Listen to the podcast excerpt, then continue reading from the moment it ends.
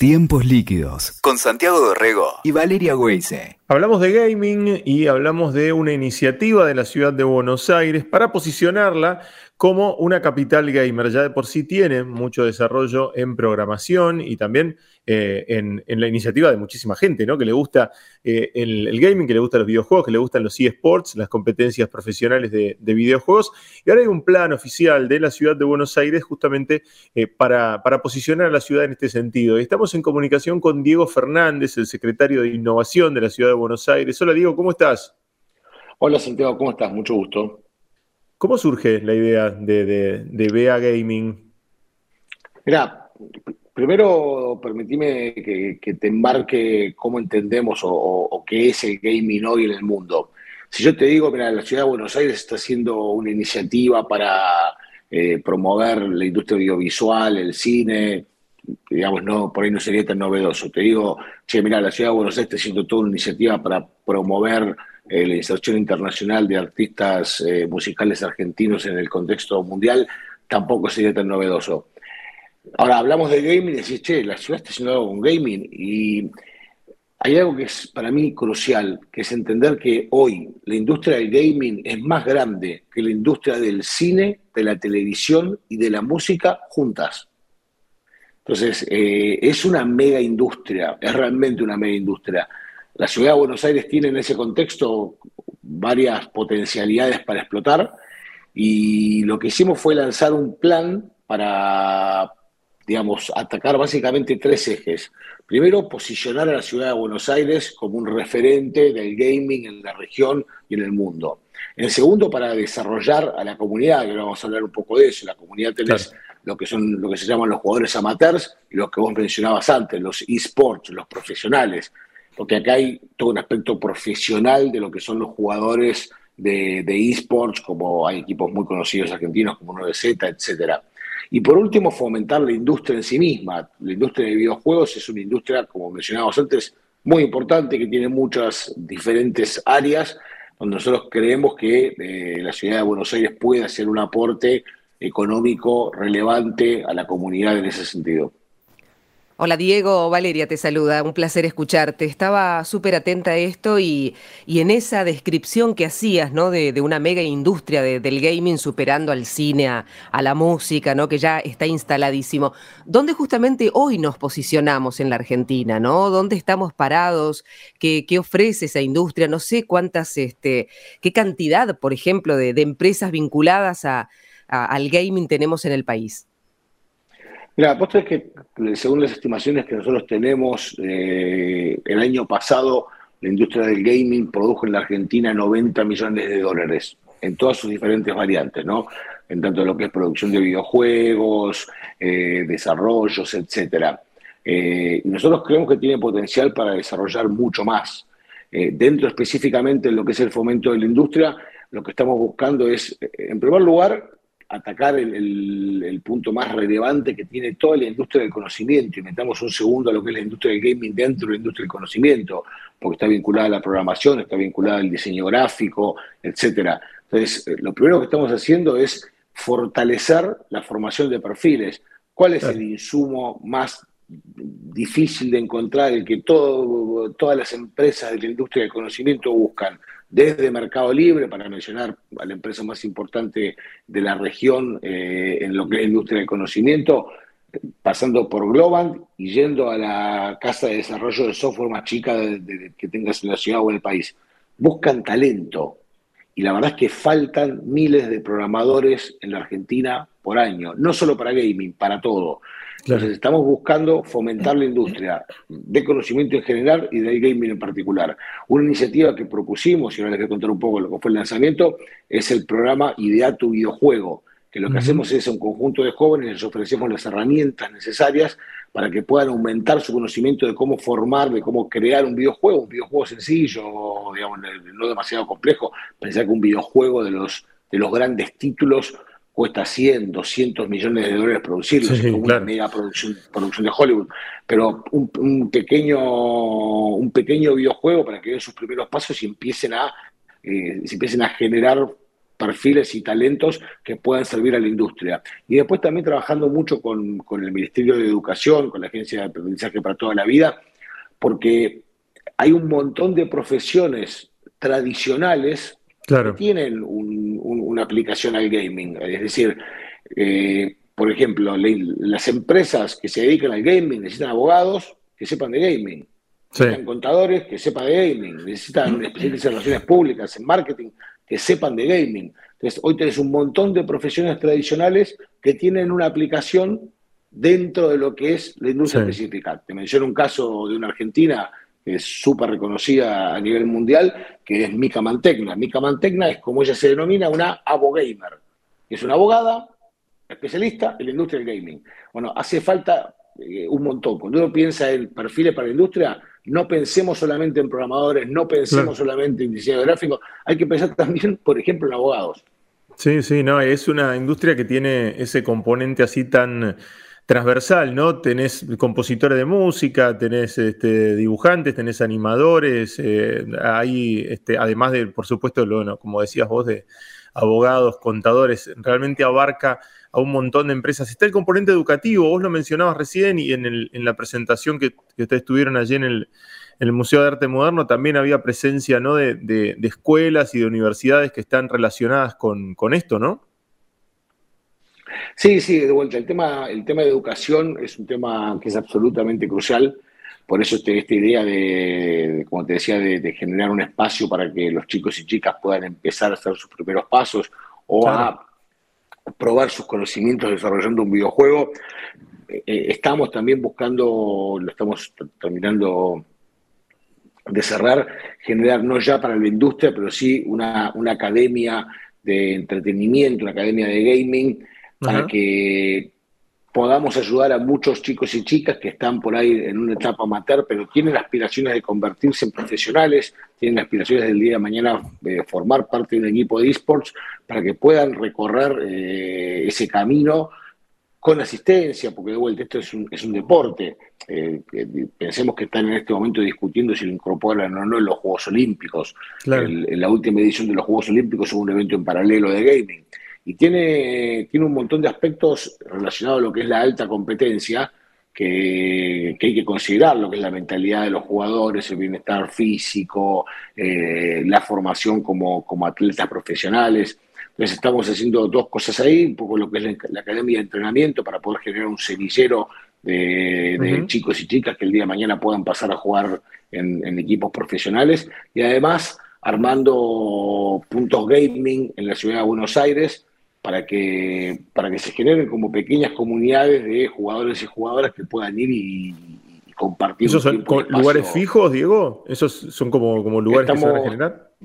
Estamos buscando generar lugares físicos. Eh, es importante, nosotros, y en esto me parece que es una, es una visión que para mí es la que nos rige en cada cosa que hacemos. Yo creo que lo peor que puede hacer el Estado eh, conceptualmente es pensar ideas e implementarlas. ¿Por qué? Porque vos lo que tenés que hacer es, vos desde lo que nos toca circunstancialmente ejercer un, espacio dentro de la gestión pública, uno puede tener ideas maravillosas. Ahora, la industria del gaming en la Argentina y la industria del gaming en el mundo está súper desarrollada. Nosotros qué hicimos? Nos sentamos, hablamos con muchos referentes, armamos un bosquejo de plan y convocamos en una reunión por invitación a, quería creo que eran 60 de los principales actores de lo que se, se denominan los incumbentes de la industria, le dijimos, miren, tenemos esta idea, laburamos juntos en, ajustar, en cambiar, en proponer cosas nuevas, ¿qué les parece que tenemos que hacer? Y que esto es una visión, viste, que, en cada cosa que hacemos, eh, el jefe de gobierno, Horacio Rodríguez Larrete, insiste mucho en, en, que lo tomemos de esta manera y yo creo que es un camino muy correcto. La verdad es que la reunión estuvo buenísima, nos dieron un montón de feedback muy positivo que, digamos, acerca de los problemas que hoy, o de los problemas de las series de mejoras que, hoy eh, ellos como, como, actores de la industria encuentran, el punto de la conectividad de Internet, que en la ciudad de Buenos Aires eh, por ahí está mejor, pero en el resto del país eh, hay mucho todavía por laburar, lograr que haya mayor accesibilidad para el gaming, como a través de la creación de talleres y planes de estudios que mejoren la currícula, promover competencias, que ese es otro punto que estamos haciendo muy, muy relevante, que es el punto uno de nuestro plan, que es el posicionamiento de la ciudad. Pensá que hicimos eh, los premios Crack, participamos en la Gamergy, eh, estamos organizando un torneo federal que va a tener una semifinal y una final presencial para que equipos de todas las provincias del país puedan competir en una, en una competencia de toda la Argentina. Eh, creemos que hay mucho para hacer y de vuelta, y el aporte de, los actores de la comunidad, más que el aporte o el, terminar de cerrar este plan con ellos, que yo espero que lo terminemos de concluir durante el mes de agosto, y de ahí va a surgir lo que es el plan final, ¿no? Claro. Diego estaba pensando en cuanto a lo, a lo que describías recién, por ejemplo, por, entonces en este agosto estarían definiendo cuántos serían, por ejemplo, esos puntos. Eh, ¿Están definidos, por ejemplo, qué tipo de, juegos se van a jugar? ¿Están arreglados ya qué, tipo de, juegos y competencias habrá en cada uno de esos puntos o todavía no? Mira, eh, el, torneo federal lo vamos a hacer en tres juegos, ¿sí? que es el famoso LOL, que es el League of Legends, el Free Fire, que es un juego, lo mobile. mobile, lo que se juega en los móviles, y el Counter-Strike, que es, te en la Argentina son los tres juegos más relevantes. Podemos hablar de un cuarto, que es Valorant, pero bueno, por ahí es un poquitito más, más específico. En los puntos gaming la idea es, bueno, obviamente no el, Free Fire, que es un juego, como te decía, mobile, pero sí dar espacio para los juegos más importantes, League of Legends, Counter, eh, Valorant, y eso lo, vamos a ir viendo y lo vamos a ir definiendo en el futuro. Y el otro tema, Diego, el tema de las edades, ¿no? Yo pensaba eh, cuando hablas este, de una academia de gamer, de, buscar un semillero ahí, eh, ¿cómo, cómo haces para, para, captar a los chicos, la atención? Digamos, ¿cuándo empezarías o dónde arrancás, ¿no? ¿Dónde empezás a, captar a los pibes? ¿Qué edad? Sí, a ver, yo, permitime, Valerio, una pequeña pequeño cambio semántico. Nosotros no buscamos captar, eh, nosotros entendemos que el, público es, eh, tiene un amplio espectro, desde los 14, 15 años hasta los 35 o 40 años. che, claro, 40 años juega. Y sí, a ver, al counter tenés mucha gente que, está bien pasada a los 30 que juega al counter. Eh, obviamente, difícil en un nivel profesional, porque pasa lo mismo que los deportes de alta competencia. Eh, cuando nos volvemos más grandes, los reflejos son un poquito peores, con lo cual lo mismo que nos pasa cuando vamos a jugar a la pelota y el P18 nos pasa corriendo y decir, ¿cómo hago con este? Bueno, en el, en el gaming, aunque pasa un poco lo mismo, pero con el tema de los reflejos. Con lo cual nosotros lo que queremos hacer es proporcionar espacios que favorezcan el desarrollo de la industria más que captar. Eh, y, en ese promover el desarrollo de la industria y promover la práctica sana ¿sí? de esto, porque a ver, al igual que si vos te gusta jugar al fútbol o si te gusta ir al gimnasio, eh, si, te gusta ir al gimnasio, mira, no puedes entrenar todos los días. Cualquier plan de entrenamiento que haces, yo durante muchísimos años fui corredor, que te dicen? No puede correr todos los días. El día de descanso es tan importante como el día de entrenamiento. Bueno, eso aplica también en esto. Vos no podés jugar todos los días, no, no puedes jugar todo el día, tenés que que tomarte espacios para poder eh, recuperar, tenés que manejar la frustración en toda la industria o en, toda la práctica de gaming, del gaming, está lo que se llama el famoso tilteo, que, es cuando viene de la, los que somos más viejos, nos acordamos, los flippers. los flippers. Claro, los pinballs, los flippers que se tildaban, ¿viste? Bueno, el jugador que de repente le sale algo mal, se tilda, se tilda psicológicamente y después va de vuelta y pierde y pierde y pierde. Bueno, manejar esa frustración es un tema que es importante, que requiere también uh, un entrenamiento, una ayuda, una asistencia. Eh, una cosa es encarar esto solo, eh, por ahí sin tanto conocimiento y sin tanto acceso a recursos.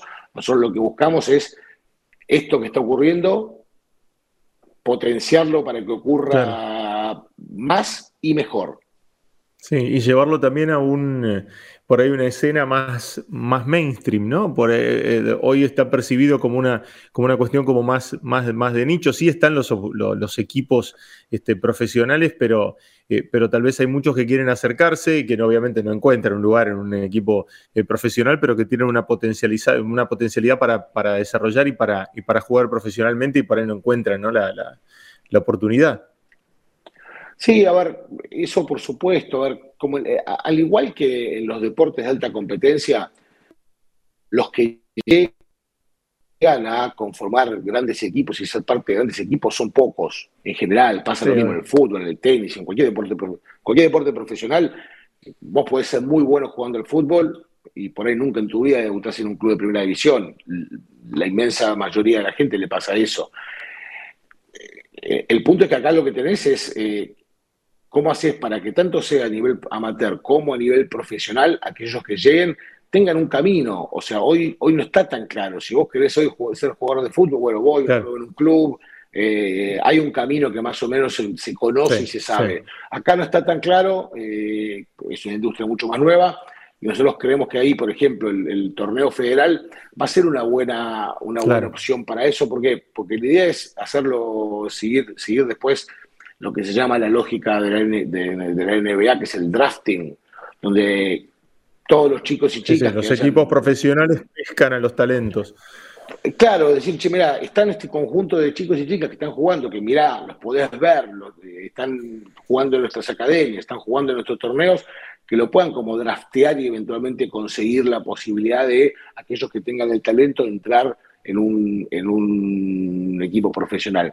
Pero hay una cosa que es importante no es eh, el único camino, eh. la industria del gaming es muy amplia eh, Y, también tenemos que, en muchos casos cambiarle, cambiarle la lógica. ¿A qué me refiero con esto? Muchas veces se entiende el gaming diciendo, ah, bueno, si están jugando videojuegos otra vez, salía videojuego. Lo cual, yo soy papá, tengo tres hijas, obviamente ves a tus hijos metidos en la Play todo el día, te que le che, cortame con la Play, salí, andá, eh, a la calle un rato, mover las piernas, levantate y está perfecto.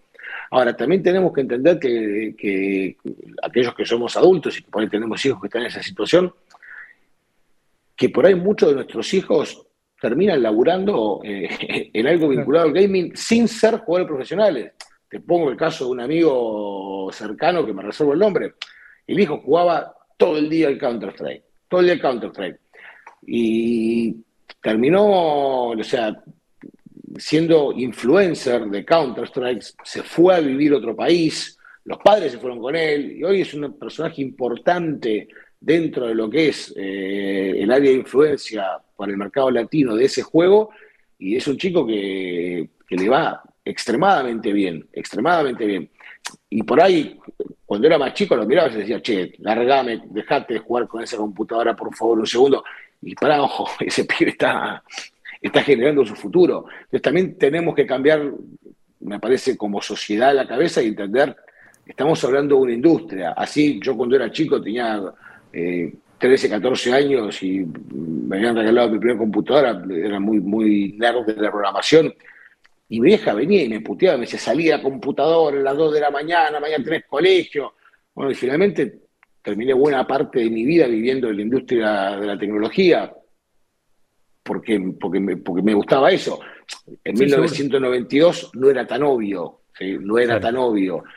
Pasa un poco lo mismo hoy con el gaming, entonces ese, cambio de paradigma se tiene que empezar a dar. Totalmente. Diego, me, quedé este, regulando en la, en la idea este, eh, justamente de esto que contabas, ¿no? Del cambio de paradigma, eh, pero también eh, de la situación de los que hoy ustedes van a acompañar porque ya están encaminados, ya sea a través de un desarrollo amateur o profesional, ¿no? De los esports. Yo digo el que, el que no está cerca de esto, el que no conoce, el que, el que no pudo o no tuvo acceso.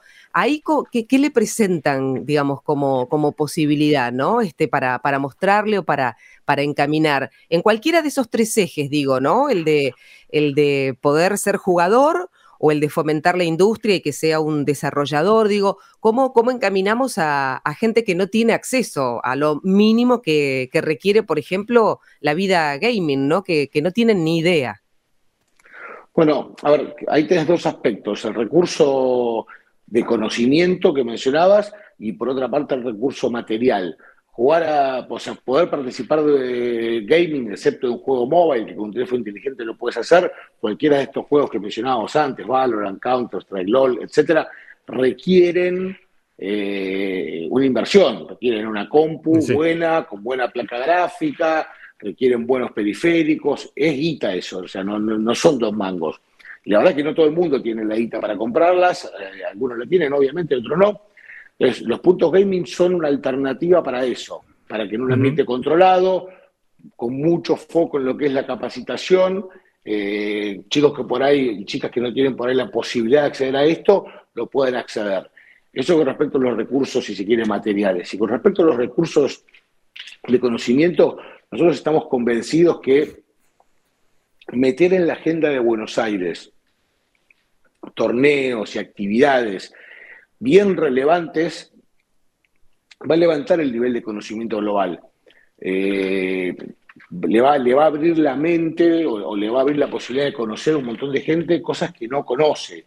Por eso, como te mencionaba, hicimos la entrega de los premios Cracks en la Usina del Arte, participamos en la Gamergy, estamos organizando el torneo federal, estamos buscando traer algún gran torneo el año que viene a la ciudad de Buenos Aires, tenemos un calendario bastante ambicioso, de decir, che, traigamos estos eventos eh, en todos sus niveles, desde, lo que se llaman los majors hasta eh, eh, vamos a traer la final de la Fire League. creemos que meterle una buena agenda de eventos va a generar un, interés mayor y un conocimiento mayor. Al igual que ahora estamos todos locos, que recitarle todas las bandas del mundo en la Argentina, bueno, pasa un poco lo mismo. Creemos que es una muy buena oportunidad que haya una agenda súper interesante a nivel gaming en la ciudad. Está bueno, está buenísimo, Diego, eh, y por eso queríamos este, charlar con vos para, para conocerlo de, primera mano y para saber qué tenemos para, para esperar en los, en los próximos meses, así que estamos atentos a cómo se, se desarrolle eh, este programa, este VA Gaming o VA Gaming que, ya está arrancando. Eh, muchas gracias por este rato con nosotros, Diego. Santiago, Valeria, un placer. Fuerte abrazo, gracias. Chao, hasta luego. Allí pasaba ¿eh? Diego Fernández, el secretario de Innovación de la Ciudad de Buenos Aires. Escuchaste Tiempos Líquidos con Santiago Dorrego y Valeria Weise. WeToker. Sumamos las partes.